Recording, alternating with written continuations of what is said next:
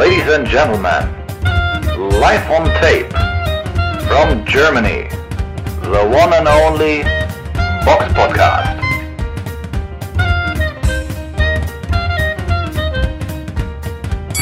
Hallo und herzlich willkommen zum Box Podcast Ausgabe 308. Es ist der 9.8.2021. Heute mit dabei der Eugen. Guten Abend oder guten Tag oder gute Nacht oder wann auch immer ihr uns hören mögt. Und ich, der Robert, seid gegrüßt. Heute mal nicht an einem Sonntag, sondern an einem Montag, weil es bei uns einfach termintechnisch nicht anders ging. Nichtsdestotrotz beginnen wir unseren, äh, unsere Sendung wie immer mit dem Rückblick.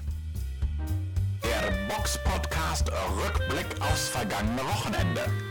Und da war eine Veranstaltung im Madison Square Garden in New York gewesen, an einem Dienstag, relativ ungewöhnlich. Und da hatte Chris Algeri sein Comeback gegen Michael Lepierre. Oder Lespierre, ich weiß es nicht, wie man es ausspricht. Ähm, ja, den Kampf hat er durch eine UD gewonnen. Gibt's da groß was zu hinzuzufügen? Fandst du den Kampf spannend? Nein, souverän gewonnen, Comeback erledigt und er schielt jetzt auf den großen Zahltag wahrscheinlich.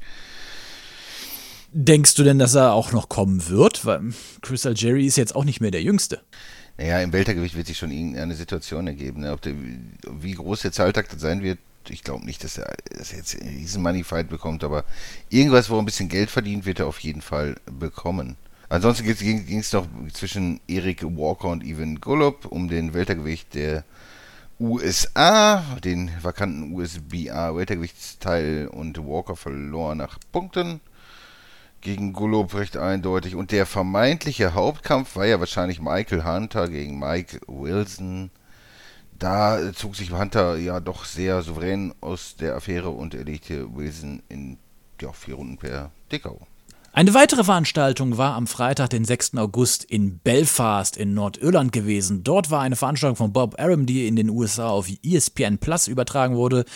Im Hauptkampf war Michael Conlan gegen TJ Doheny um den äh, äh, WBA-Titel im Inter äh, Interimstitel, äh, Weltinterimstitel äh, im Federgewicht nach Version der WBA. Supervisor Thomas Pütz. Ähm, Michael Conlan setzte sich äh, mit einer UD über TJ Doheny durch. Auf der Undercard waren auch noch Lee McGregor gegen Vincent Legrand, Tyrone McKenna gegen Jose Felix und Sergei Korokov gegen Padre McRory. Äh, Gorokov hat diesen Kampf verloren. Die größte Veranstaltung, die, äh, die es am dem, äh, Wochenende gab, war am Samstag, den 7. August im Matchroom Headquarter Garden in Brentwood, Essex. Ähm, da war eine Veranstaltung von Eddie Hearn, übertragen auf The Zone. Dort kämpften auch im Federgewicht im Hauptkampf Kit Galahad gegen James Dickens. Ähm, Eugen, den Kampf hast du gesehen. Was kannst du dazu sagen? Der war ja schon, also in der schon spannend für uns so in der An äh, Ansetzung, aber hat er auch das gehalten? Ja, nee, nicht wirklich. Also ja, es war schon brutal. Ne? Also Kit Galahad, der mit, mit Geburtsnamen Abdul Barry Awad heißt, äh, ja, dominierte im Grunde James Dickens äh, brutalst, hat ihn einfach ziemlich, ziemlich zerstört und ist einfach dauerhaft mit deutlich mehr, also auch Dickens hat hier und da mal getroffen, sah ganz okay aus, aber aber Galahad hat einfach so viel getroffen und Dickens Gesicht ist einfach so extremst angeschwollen dass es schon enorm ungesund war. Also das erinnerte sich, also optisch so die Augen fast so ein bisschen an damals Jones gegen Lebedev. Also das, also, oh. also das war schon ziemlich, ziemlich ungesund. Und man hätte sicherlich schon, ja, siebte, achte Runde irgendwo abbrechen können. Man hat den Kampf dann, ja, im Grunde hat Kit Gellert bis vielleicht auf ein, zwei Runden schon jede Runde gewonnen. War vielleicht eng, aber im Grunde war, war sehr souverän und war eindeutig der bessere Mann und das krasse ist halt, wie der Dickens aussah am Ende. Ne? Also das war schon extremst ungesund.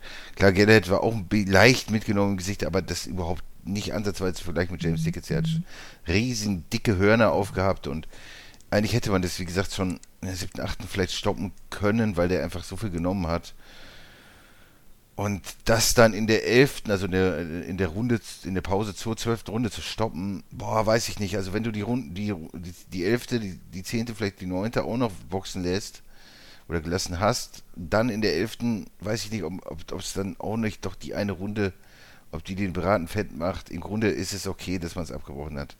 Vielleicht ein bisschen spät, weil der sah halt echt verdammt übel mitgenommen aus. Und das ist einer von diesen Kämpfen, wo ich dann heute irgendwie schon gehofft habe, dass ich keine schlechten News lese, so am Sonntag, weil das war echt krass. Also das war, ein anderer Kampf auf der Karte war auch noch ähnlich krass, aber das fand ich schon ziemlich übel, wie der, wie der gute Dickens einfach äh, aussah. Es war natürlich super Leistung von Galahad. Ich kann es verstehen, dass man es dann abbricht, weil irgendwann ist es auch gut.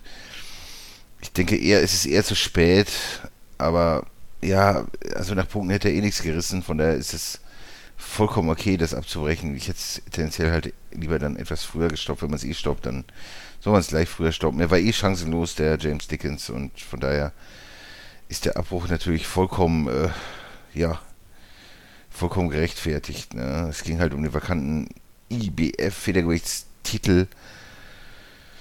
Aber das ist schon heftig gewesen, was der Dickens da einstecken musste. Also das war enorm ungesund, denke ich. Und das sind einfach so, ja, Runden gerade so 10, 11, die braucht eigentlich kein Mensch mehr, weil das, der, der ist ja eigentlich nur noch Blut geschlagen. Ne?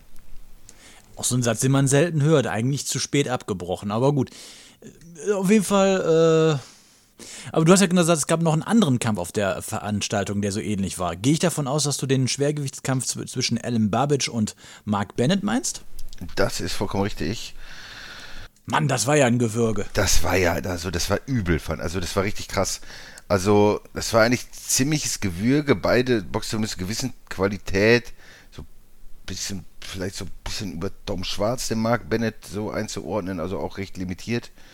Und Alan Babic doch durchaus talentiert und, und hat ihn einfach, boah, da ja fünf Runden durch den Ring geprügelt. Ne? Also was der Bennett da eingesteckt hat, war, war schon Wahnsinn. Und als das dann beendet wurde, was meines Erachtens auch viel zu spät war. Wenn man den Blick von dem Mark Bennett gesehen hat, die Augen so der, überhaupt vollkommen abwesend, geistesabwesend. Also das sah für mich echt übel aus, was der da gefressen hat. Also es war einfach nur ein Verprügeln.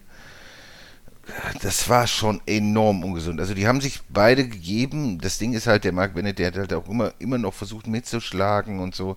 Aber es hat halt, hat halt nicht mehr oder hat halt nicht mehr wirklich als, als versucht und den Anschein erweckt, dass er aktiv ist, aber die, da sind reihenweise Bomben an, an, ans Kinn und geballert von, von dem Bennett und der war einfach so hört.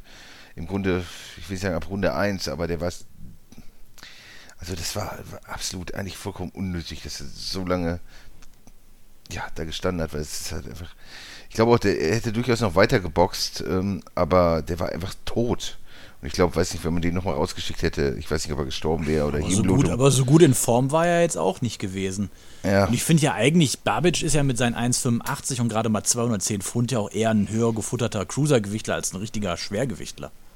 Ja, aber das war, das war auch schon, also diese Vielzahl der Treffer, ne, gerade 3, 4, 5, die Runden, also, äh, übel. Also das war extrem ungesund, fand ich. Also der hat wirklich jede Hand voll genommen und er, er war halt nicht, er ging halt nicht runter, der Bennett, ne? Das war das Krasse. Und jede Hand voll genommen und das tat mir schon echt weh. Und wenn man diesen Blick gesehen hat von, von dem Bennett, also ganz, ganz fürchterlich. Also, das war auch viel zu spät gestoppt und ich habe bei beiden Kämpfen gedacht, wie gesagt, als ich die live gesehen habe, dass es zu spät ist und dass ich, ich hoffe, dass ich dann irgendwie Sonntag oder so keine Nachrichten lese, hier der eine im Koma oder so. Weil das war schon zu viel des Guten, so diese, diese harten Hände, weil er war chancenlos und das, das muss man dann tendenziell, finde ich persönlich, früher stoppen, wenn der Gegner halt auch überhaupt keine Chance mehr auf den Sieg hat. Man sieht es ja einfach, ist chancenlos in, in allen Belangen. Und, und es, es sind ja auch Kämpfe, um den, da, es ging um nichts, ne? Und warum sollte man den da also ewig protekten und, und fressen lassen, jede Hand? Also das war schon, schon heftig, also sehr ungesund. Also mich freut es anscheinend, also ich habe jetzt nichts gelesen, dass irgendwas passiert wäre noch heute, aber es hätte mich nicht gewundert. Ne? Hoffen wir mal, dass da keine großen Spätschäden oder so bei James Dickens oder, oder auch Mark Bennett entstehen, weil das war schon. Ja, also das war schon Wahnsinn. Ne? Jedenfalls hat Ellen Babic dann nach dem Kampf seiner Frau noch einen Heiratsantrag gemacht. Im schönen Matchroom Garden. Also das war auch schon, schon ein bisschen, bisschen besonders so. Ne? Aber Babic auf jeden Fall recht, recht interessant. Ich denke, der ist für den einen oder anderen Brawl sicherlich der richtige Mann im Heavyweight. Der wird schon, schon lustige Kämpfe abliefern. Allerdings glaube ich nicht, dass allzu hoch hinausgehen wird. Bei jemandem, wo es wahrscheinlich doch deutlich höher hinausgehen wird, ist der ja, dritte Kampf, auf den wir eingehen werden, jetzt auf der, auf der Karte. Das war Fabio Wortley, der doch einer der größten ja, Heavyweight Prospects so in England ist. Der hatte es mit Nick Webb zu tun. Ja, einem ja durchaus ja, etablierten Boxer, kann man sagen, in England, auch, auch groß, schlagstark. Jetzt nicht wirklich mit, mit extremer Qualität gesegnet, aber, aber schon nicht schlecht. Auf jeden Fall erwischte Wortley dann überraschenderweise am Anfang des Kampfes, also der ersten Runde, relativ hart und auch gut. Und Wortley wirkte so ein bisschen hurt. Allerdings konterte Wortley natürlich dann mit einer, einer Brutalität und, und fertigte Nick Webb dann einfach nur ab.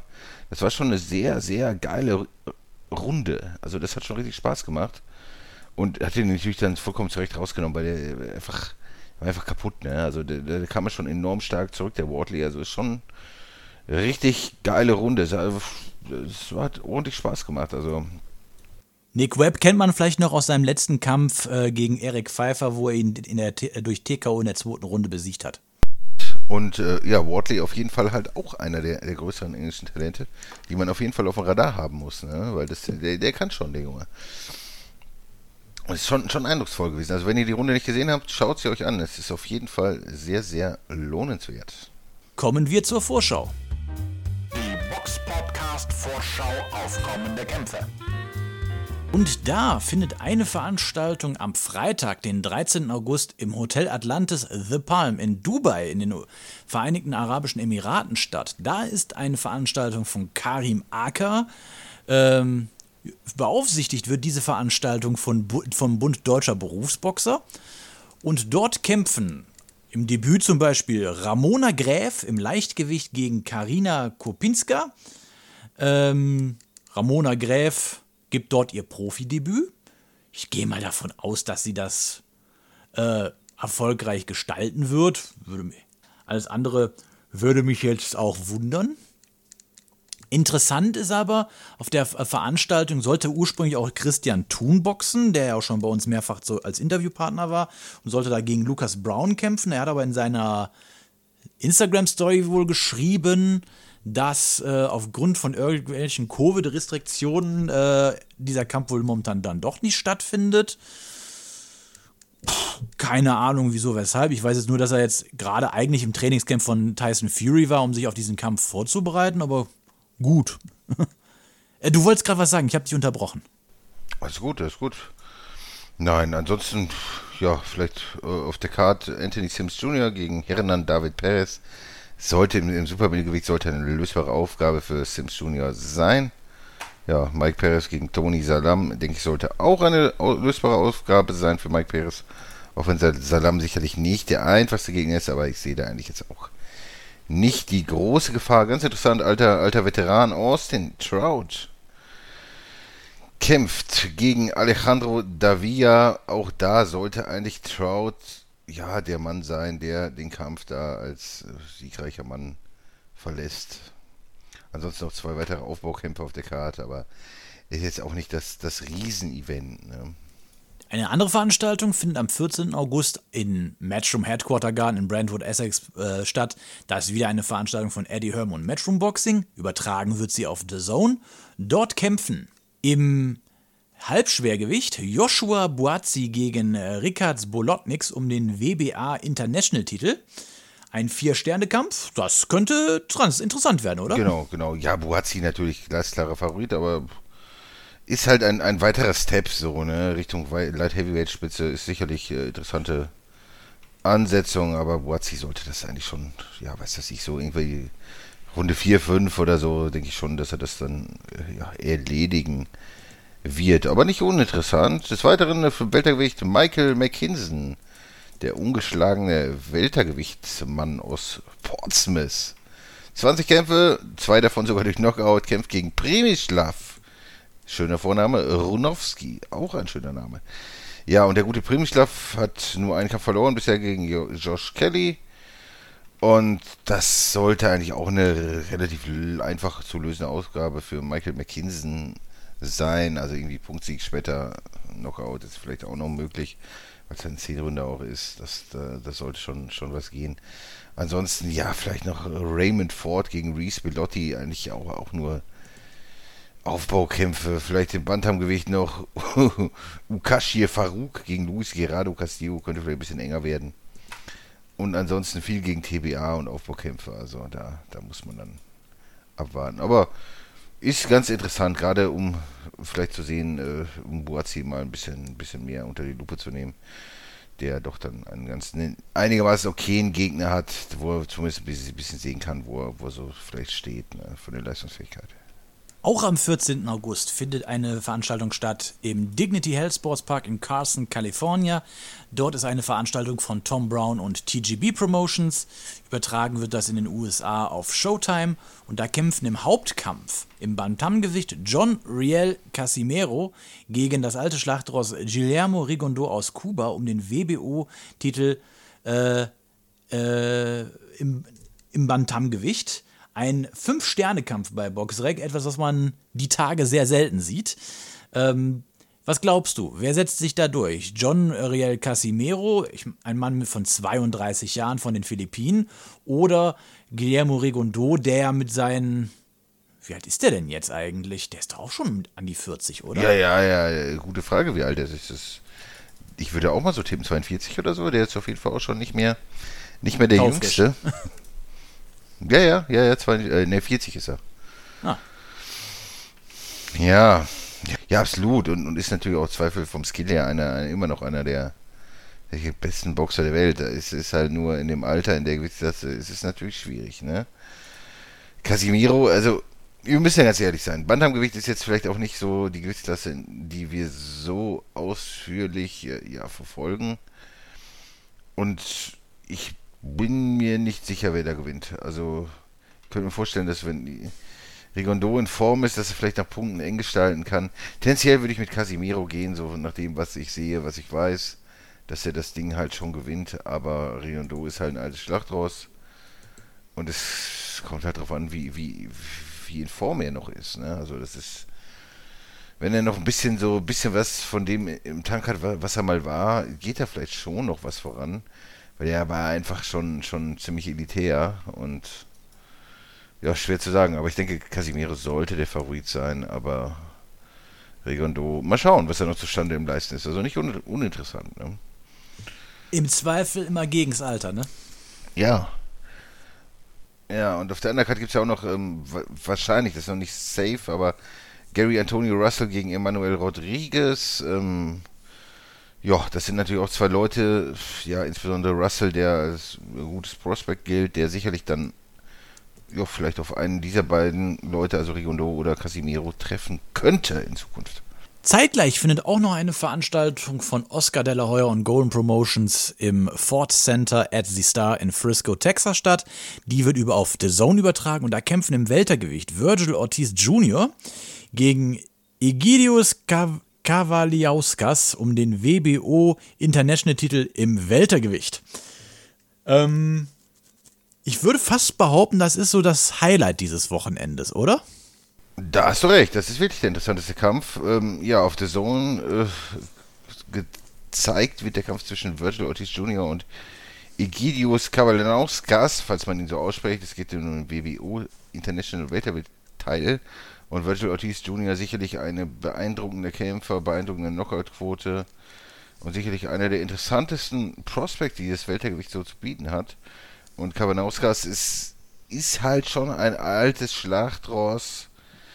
Ja, der zumindest gegen Crawford neun Runden stand, ein Draw gegen Ray Robinson.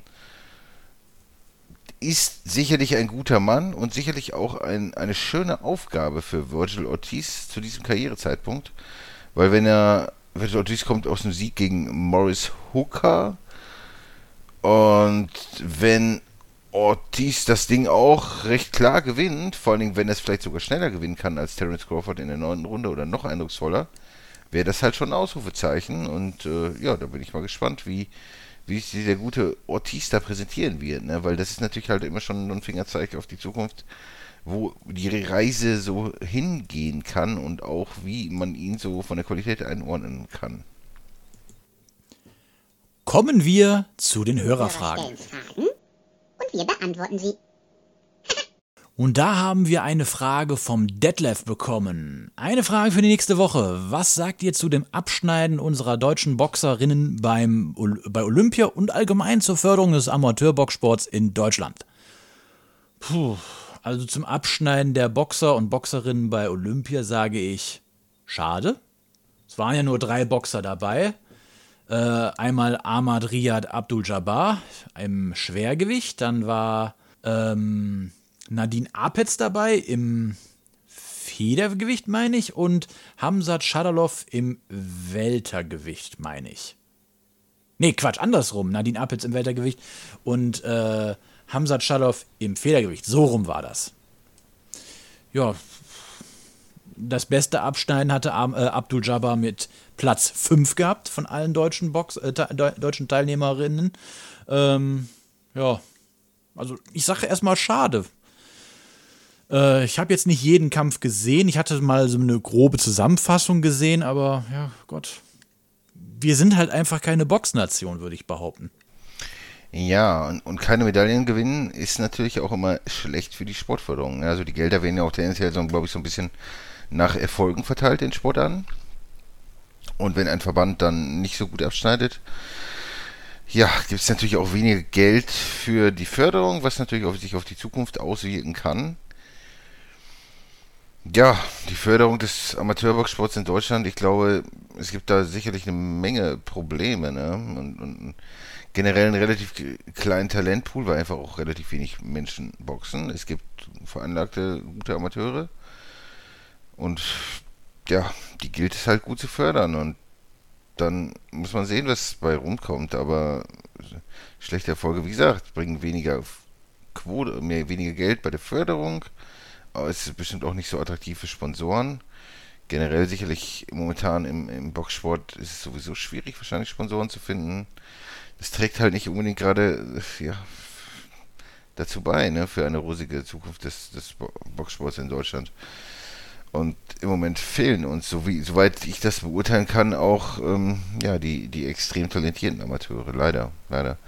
Und ich denke, man muss da vielleicht irgendwie ja, schon nach England schielen, um sich die so als Vorbilder zu, zu nehmen, weil was die so hervorbringen, das ist schon sehr beeindruckend. Und wenn man dann sieht, was wir so hervorbringen in Deutschland, ist das natürlich dagegen schon ein bisschen bescheiden. Ne? Und ich bin jetzt auch kein wirklich Ultra-Experte, was, was diese, was Amateur-Boxsport angeht und, und du ja auch nicht. Nein. Nur es mangelt da sicherlich an vielen, so das, das kann man soweit, denke ich, schon sagen. Und ich, ich, da kann man nur neidisch nach England blicken, den Hut ziehen und sagen, stark, was ihr da veranstaltet. Auch wenn man so, ja, keine Ahnung, guckt euch bei Boxrec die ganzen Rankings an, was da an Engländern rumläuft. Das ist ja schon immer sehr, sehr beeindruckend, auch was in weltweit großen Kämpfen, wie viele Engländer da involviert sind. Das, das ist Wahnsinn. Oder auch im Heavyweight, da sind ja nicht nur die Dominatoren hier mit Fury und, und Joshua Engländer, auch die Talente sind oftmals Engländer, die so danach kommen und ähm, ja, da ist halt eben auch nichts Deutsches zu finden. Ne? Und das ist halt so ein bisschen, oder, oder sagen wir es wenig, ne? nichts, es stimmt ja auch nicht, aber, aber jetzt so mit, mit großartigen Zukunftsaussichten, das, das sind oftmals halt Engländer und da kann man Oder Russen. Ja, oder genau, Engländer, ja, oder Russen. Aber ich finde, England ist ja immer so ein, so ein Musterbeispiel. Oder auch selbst Frankreich, ne, hat, hat dem deutschen Boxer massiv den Rang abgelaufen. Da, da guckt man ja nur noch hinterher, ne, was, was die hervorbringen und was, was wir dann dort auch veranstalten. Ne. Das ist so ein bisschen traurig. Und das stimmt dann natürlich auch nicht unbedingt positiv ne, für die Zukunft. Also klar, früher hatten wir auch mal irgendwie deutsche Boxer, weiß jetzt, die ganzen Stefan Hertels und so, das sind alles tolle Amateure. Aber um auch im Profisport erfolgreich zu sein, bedarf es ja auch gewissen Leuten mit, mit, mit mehr als nur Skill. Also es- Cleverness, Skill und natürlich Punching Power und alles ist oft nicht so zusammen vorhanden. Und das ist, das ist dann natürlich ganz schwierig fürs, fürs Profigeschäft. Ne? Mir fällt jetzt auch kein, Do also ja, ich, ich entschuldige mich jetzt schon für den Ausdruck, biodeutscher Boxer ein, der wirklich schlagkräftig war. Außer jetzt halt äh, eingedeutschte Boxer wie Arthur Abraham oder äh, Marco Huck. Ja, Schlag, Schlag, Leute vielleicht. Oh, der letzte wirklich Schlag. Also Thorsten May zum Beispiel, fand ich, fand ich durchaus Schlag, Schlag. Der war ja auch der, einer der letzten Goldmedaillen. Stimmt, den habe ich ja voll vergessen. Der Goldmedaillengewinner aus Deutschland. Also zumindest wird mir kein anderer einfallen. Du kannst korrigieren mich, wenn ich da falsch liege. Die fand ich schon eigentlich recht gut, aber der hat ja auch ein gewisses Fleckma und so. Und Power fand ich, war, war durchaus da. Also der war der schon tolle Anlagen gehabt, aber irgendwie ist es halt auch nie auf die Kette gekriegt im Profibereich. Und guter Amateur zu sein und dann im Profigeschäft erfolgreich zu sein, ist halt immer noch was anderes, ne? Weil mehr Runden und im Amateursport kann man bei so drei Runden oder bei wenigen Runden Vollgas kannst du halt schon mal irgendwie die, die Punching Power hinten anstellen. Da zählen halt viele klare Treffer und so. Und im Profibereich muss da halt eben auch die Punching Power mitspielen, ne? Es sei denn, man hat enormes Skill, so, ne, und kann sich so ein bisschen dem entziehen, aber selbst so diese enormen Skiller aller, aller Andre Ward, Floyd Mayweather oder, oder Terence Crawford oder so, selbst die haben durchaus Punching Power und äh, hinterlassen Damage, aber wenn, wenn du nicht wirklich Schaden anrichtest am Gegner, dann ist das ein Riesenproblem. Dann hat er auch keinen Respekt vor dir, dann, dann bulliet er dich oder der läuft durch dich durch und das, das, das ist nicht gut. Da bist du einfach im Profigeschäft dann chancenlos und so. Und, und das ist ja eigentlich so, ja, von den meisten wahrscheinlich guten Amateuren schon das Ziel, irgendwann Profi zu werden. Aber es ist natürlich schwierig, ne? Und ich hoffe, ich hoffe, irgendwo versteckt sich, verstecken sich ein paar Jungs, die richtig gut sind und ja, das deutsche Boxsport oder das deutsche Boxen wieder ein bisschen, ein bisschen bereichern können. Egal von mir als Trainer, Boxer, wir brauchen da jeden Mann, der da was kann und jeden Erfolg, den wir nur kriegen können. Aber das ist halt im Hinblick auf die Zukunft, stimmt mich das nicht unbedingt positiv. Man kann jetzt natürlich immer mit dem Finger drauf zeigen und sagen, das läuft falsch, das läuft falsch, das läuft falsch, aber es ist halt, es ist halt so ein Mix aus vielen Sachen, wie du ja schon gerade gesagt hast. Bleiben die Erfolge aus, wird auch nicht viel gefördert. Allerdings brauchst du halt auch die entsprechenden Leute, die A, das Talent mitbringen, aber du brauchst auch die Leute, die ein gewisses Know-how auch haben und auch am Zeit der, äh, auch so nach, äh, wie sagt man jetzt so, ähm, am Puls der Zeit auch sind, was das Boxen betrifft, weil die Russen und die Engländer, die boxen ja auch nicht mehr wie 1990. Äh, die passen ihr Training ja auch kontinuierlich an, um vorne zu bestehen. Und wenn man mal so guckt, auch die Kubaner, die haben jetzt zum Beispiel fünf Medaillen äh, bei, äh, diesem, bei dieser Olympia-Veranstaltung gehabt. Vier davon Gold, eine Bronze. Großbritannien zweimal Gold, zweimal Silber, zweimal Bronze. Äh, Russland einmal Gold, einmal Silber, viermal Bronze. Ähm, danach dann sogar Brasilien, die Türkei, Japan, Irland, Bulgarien, Usbekistan. Usbekistan sogar die Goldmedaille im Superschwergewicht. Die Vereinigten Staaten haben mal wieder seit 1988 das erste Mal jemanden äh, im Superschwergewicht, der eine Medaille gewonnen hat. Ja, aber wir, pff, ich, also auf, ich, du hast auch natürlich auch recht, auch ich habe zu, zu, zu wenig Ahnung vom Amateursport, um mir jetzt da eine, äh, eine richtig fundierte Meinung zu bilden. Aber auf da, aufgrund dessen, was ich grob mitbekommen habe, glaube ich jetzt auch nicht, dass sich da in naher Zukunft viel ändert. Ich, ich hoffe es sehr, aber ich kann es mir irgendwie nicht vorstellen, weil das ist, das zieht sich ja durch, durch alle Bereiche durch, auch, auch von den Trainern her und so. Das ist alles wahrscheinlich nicht das internationale Top-Niveau, was man, was man bräuchte, um da, um da mehr zu erreichen. Ne? Ich würde es mir halt echt wünschen, aber ich, ich, ich sehe da große, große Schwierigkeiten so auf uns zukommen weiterhin. Also klar, es, es können auch vielleicht Leute mal irgendwie Profi werden, die jetzt nicht beim Amateursport in der höchsten Liga spielen und, und halt durch andere Attribute wie Abraham damals durch Punching Power und so äh, überzeugen Richtig. können, aber, aber die brauchen dennoch ein professionelles Umfeld mit professionellem Training und das ist natürlich seit der, seit dem Ende damals von, von Universum und, und jetzt Sauerland sicherlich auch nicht mehr so einfach zu finden und im Amateursport sehe ich das auch nicht so, dass, dass da jetzt so die großen Raketen irgendwo herkommen. Woher denn? Also ich glaube, da mangelt es halt an, an ganz vielen. Aber falls unter uns Hörern jemand ist, der sich wirklich gut mit dem Amateur-Boxsport auskennt, insbesondere in Deutschland, der kann sich gerne mal melden, dass wir mal vielleicht mit jemandem darüber sprechen oder wenn jemand wissen, mit dem man mal gut sprechen könnte, das wäre auch für uns mal sehr interessant zu sehen oder, oder da mal mit jemandem zu sprechen, der, der da wirklich Ahnung von hat, ne? Weil dann Gerade auch was so Hintergründe angeht, zum Beispiel Förderungen, Gelderverteilungen, Rankings, die Vereine etc. Genau, Trainings und alles Mögliche. Also da gibt es ja viele, extrem viele Aspekte und das wäre für uns schon sehr, sehr interessant, weil das ist zum Beispiel eine Folge, da haben wir noch nie mit, wir haben ja schon mit echt vielen Leuten gesprochen, ne, aus allen möglichen Bereichen und das ist halt schon irgendwie ein, so, so eine Sache, ja, wie, also es ist bei mir so und, und bei, bei, bei dir auch, bei Samira auch so.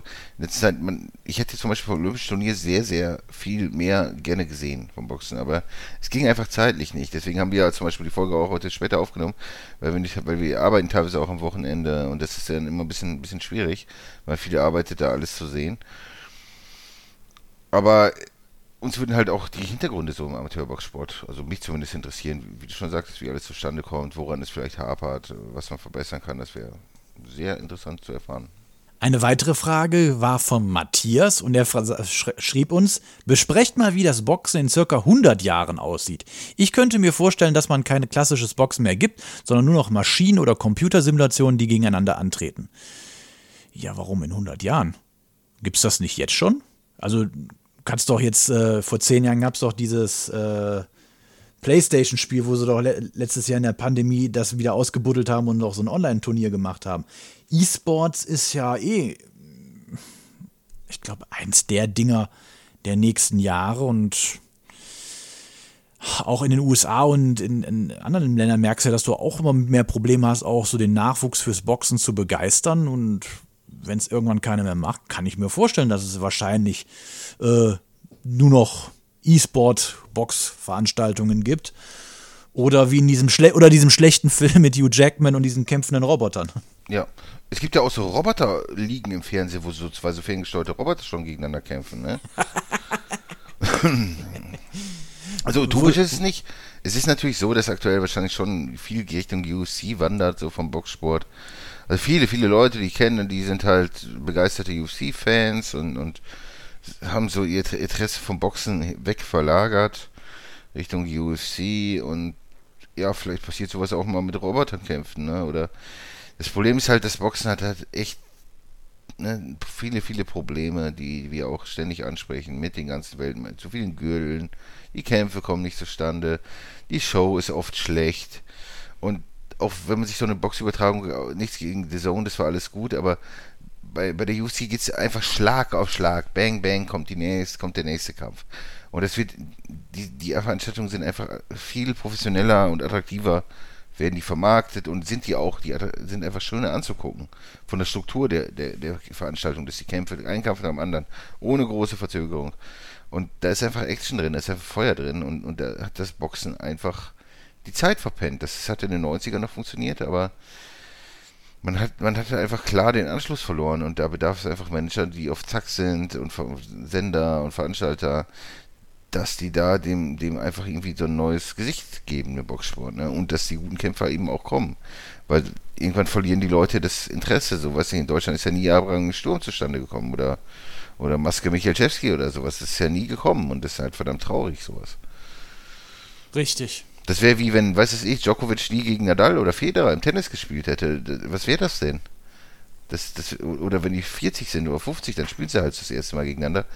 Aber das ist doch scheiße. Also das ist das, ja, das tut dem Sport scheiße. einfach nicht gut. Und das ist echt, echt schlecht für den Sport, was sie momentan veranstalten im Boxen. Und das ist ja der Grund, warum sich, wie gesagt, so viele abwenden und warum man so ein bisschen, bisschen vielleicht auch schwarz sehen muss, so für die Zukunft, so leid es mir tut. Ich habe dem nichts hinzuzufügen. Schließen wir es ab. Komm, gehen wir zu den Nachrichten. Genau. Die Box Podcast Nachrichten. Wo wir ja gerade schon bei Olympia waren, Julio La Cruz gewinnt seine zweite Goldmedaille im Schwergewicht. Ähm, kubanischer Schwergewichtler, also olympisches Schwergewicht ist ja dann bis 90 Kilo. Ähm, hat dort die zweite Goldmedaille gewonnen. Ist, ich finde es immer so ein bisschen schade, also bei den Kubanern so, die haben ja dieses Talent und die können, die können ja auch so viel, aber bei den Profis, da sind so die wenigsten, dass du da sagst, oh, das ist ein Überflieger. Erinnerst du dich noch an ähm, auch Schwergewichtler, hat damals David Hay auch besiegt. Äh, wie hieß er denn jetzt noch? Auf den der, auf der Öner so viel gesetzt hat. Ähm, Oh, Otteni Solis. Ja. Outline- aus dem ist ja nix geworden. Oder? Der, der hat seinen Title-Shot gekriegt und danach war Schluss. Ja, ja, leider. Also es ist einer von vielen Kubanern, die, die so scheitern. Klingt blöd, aber, aber ich glaube, wir haben, wir haben auch nie wirklich einen austrainierten Solis gesehen. Wo er schon nach Hamburg kam, er hatte irgendwie auch schon nie wirklich richtig fit gewirkt. Also toll gewirkt in seinen ersten Kämpfen. Klar, gegen Journeyman sah das super aus, aber das Problem ist, der war halt nie wirklich so in der körperlichsten Höchstform im Boxring. Und dann wird das im Regelfall auch nichts. Wenn man das Training dann schleifen lässt, sich nicht weiterentwickelt und, und gerade dann, wenn sie wirklich zählt, also wenn man den Sprung zu den Profis schafft, wenn man noch viel lernen muss, dann da überhaupt kein, kein Interesse zu zeigen oder kein Eifer und keine nicht, nicht lernbereit zu sein, das ist natürlich absolut tödlich. Ne? So kann man natürlich nie sagen, was hätte Solis erreichen können. Ich glaube nicht extrem viel aufgrund seiner vielleicht nicht ganz so harten Punching Power, aber das ist, es ist halt. Das Ding ist halt, wir haben den Mann halt nie, nie in Form gesehen. Das ist ähnlich wie, wie Juan Carlos Gomez. So. Das war einer der stärksten Cruisergewichtler, die ich wahrscheinlich je gesehen habe. In seiner Oh ja. Prime Fit ein Traum. Also wirklich, guckt euch mal Kämpfe von dem an, wo der jung war. Und, und wirklich in Shape war. Also wahnsinnig toll. Toll anzusehen. Wirklich fantastisch. Und natürlich als älterer, nicht mehr in Shaper Mann natürlich auch nur noch ein Schatten seiner selbst. Also da kann man sich vielleicht vorstellen, was so ein fitter Solis hätte erreichen können. Und auch sicherlich dieser Julio Lacruz ist sicherlich auch ein Kandidat, der sicherlich auch alles erreichen könnte, ne? Wenn er eben diesen, wenn er A, Profi werden würde, was er nicht kann als Kubaner, oder er müsste halt flüchten. Und dann muss er natürlich auch noch die entsprechenden, entsprechende Eifer an den Tag legen. Was natürlich schwierig ist, wenn du aus so, einer sozialistischen Welt oft durch Armut geprägt, dann natürlich irgendwo, weiß ich, nach Miami kommst oder so und das blühende Leben da hast, du hast Geld, du hast alles, dann ist es natürlich schon, als junger Mann schwer, sich so im Zaum zu halten und die Disziplin so an den Tag zu legen. Das Ding ist halt, es bedarf ja nur weniger Jahre, wo man so dis- diszipliniert leben müsste, weiß nicht, fünf Jahre und dann würde man echt viel Geld verdienen können, aber und das sind halt die entscheidenden Jahre und die, diesen Weg, der fällt halt Kubanern oft schwer zu gehen, ne? aber Talent ist da ja unglaublich, was da vorhanden ist in Kuba. Sieht man jetzt hier an dem alten, wie, wie in der Vorschau, äh, ja, an dem alten Rigondo, was, was der noch in seinem Alter noch leisten kann. Ne? Das ist, ist, ist schon, schon beeindruckend auch. Obwohl er sicherlich Ja. kein Mann ist, der fürs Profigeschäft gemacht ist, aufgrund der nicht vorhandenen Punching Power. Aber so vom Skill ist einfach ein Traum. Und in Kuba gibt es halt unglaublich viele Leute mit unglaublichen Bewegungstalent, athletischen Fähigkeiten und ja, also da sollten wir uns vielleicht mal ein paar junge Talente von nach Deutschland holen und die Und vielleicht ein paar Trainer. ja, also da geht Kann einiges. vielleicht nicht schaden. Ja. Gut, eine andere Nachricht noch zum Abschluss. Ähm, bis jetzt steht ja immer noch nicht so richtig fest, wer der nächste Gegner von Canelo Alvarez wird. Äh, so wie es aussieht, ist jetzt Caleb Plant erstmal raus, weil die sich nicht einigen konnten äh, in den Verhandlungen. Und da Dimitri Bivol auch bei äh, Eddie Hearn unter Vertrag ist, sieht es wahrscheinlich so aus, dass äh, Dimitri Bivol der nächste Gegner von Canelo Alvarez sein kann. Ähm, ich denke, das ist auch höchstwahrscheinlich, weil Bivol in allen Ehren, super Mann, gucke ich gerne, super Boxer, aber der hat einfach auch keine Base. Wer, wer will den sehen? Ja, ja. Und ich, ich meine, nichts gegen Caleb Plant, aber ich, ich fände ich auch nicht allzu spannend, Caleb Plant als, als äh, Alvarez-Gegner. Ist so okay, aber es ist auch nichts, wo ich, wo mir irgendwie das Wasser im Mund zusammenläuft, ne? Bivol ist sicherlich, finde ich, einiges stärker noch als, als Caleb Plant. Ist ja, halt, auf jeden Fall. ist halt die Frage, ob man ihn wieder mit Gewichtslimits oder so, ob man ihn da ein bisschen auch kastriert wieder, so, dass er am Kampftag nur so und so viel wiegen darf und in irgendwelchen ja, Sachen reindrückt, die ihm vielleicht nicht gerade zugutekommen, aber im Bivol in, in super Form wäre sicherlich in der Lage, zumindest einigermaßen interessanten Kampf gegen ja, Alvarez zu liefern. Also finde ich, wie gesagt, schon interessanter als Caleb Plant, auch wenn Caleb Plant sicherlich solider Mann ist, aber Bivol finde ich halt doch noch mal einiges besser, auch wenn er jetzt nicht vielleicht auch nicht so der spektakulärste Boxer der Welt ist. Also, aber so schon, schon echt Kampf, auf den ich mich schon, schon freuen würde, auch wenn ich natürlich zum Beispiel lieber Beterbiev sehen würde. Ne? Ja, das würden wir, glaube ich, alle. Dann schließen wir das für heute ab. Wir hören uns nächste Woche wieder, dann auch wieder mit Samira. Bis dahin, bleibt uns gewogen, macht's gut, schöne Woche und tschüss. Danke fürs Zuhören. Servus. The one and only Box Podcast.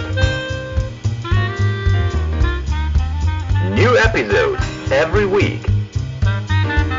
Follow us on Facebook, Instagram, YouTube, iTunes Music and Spotify. Box Podcast Boxpodcast.de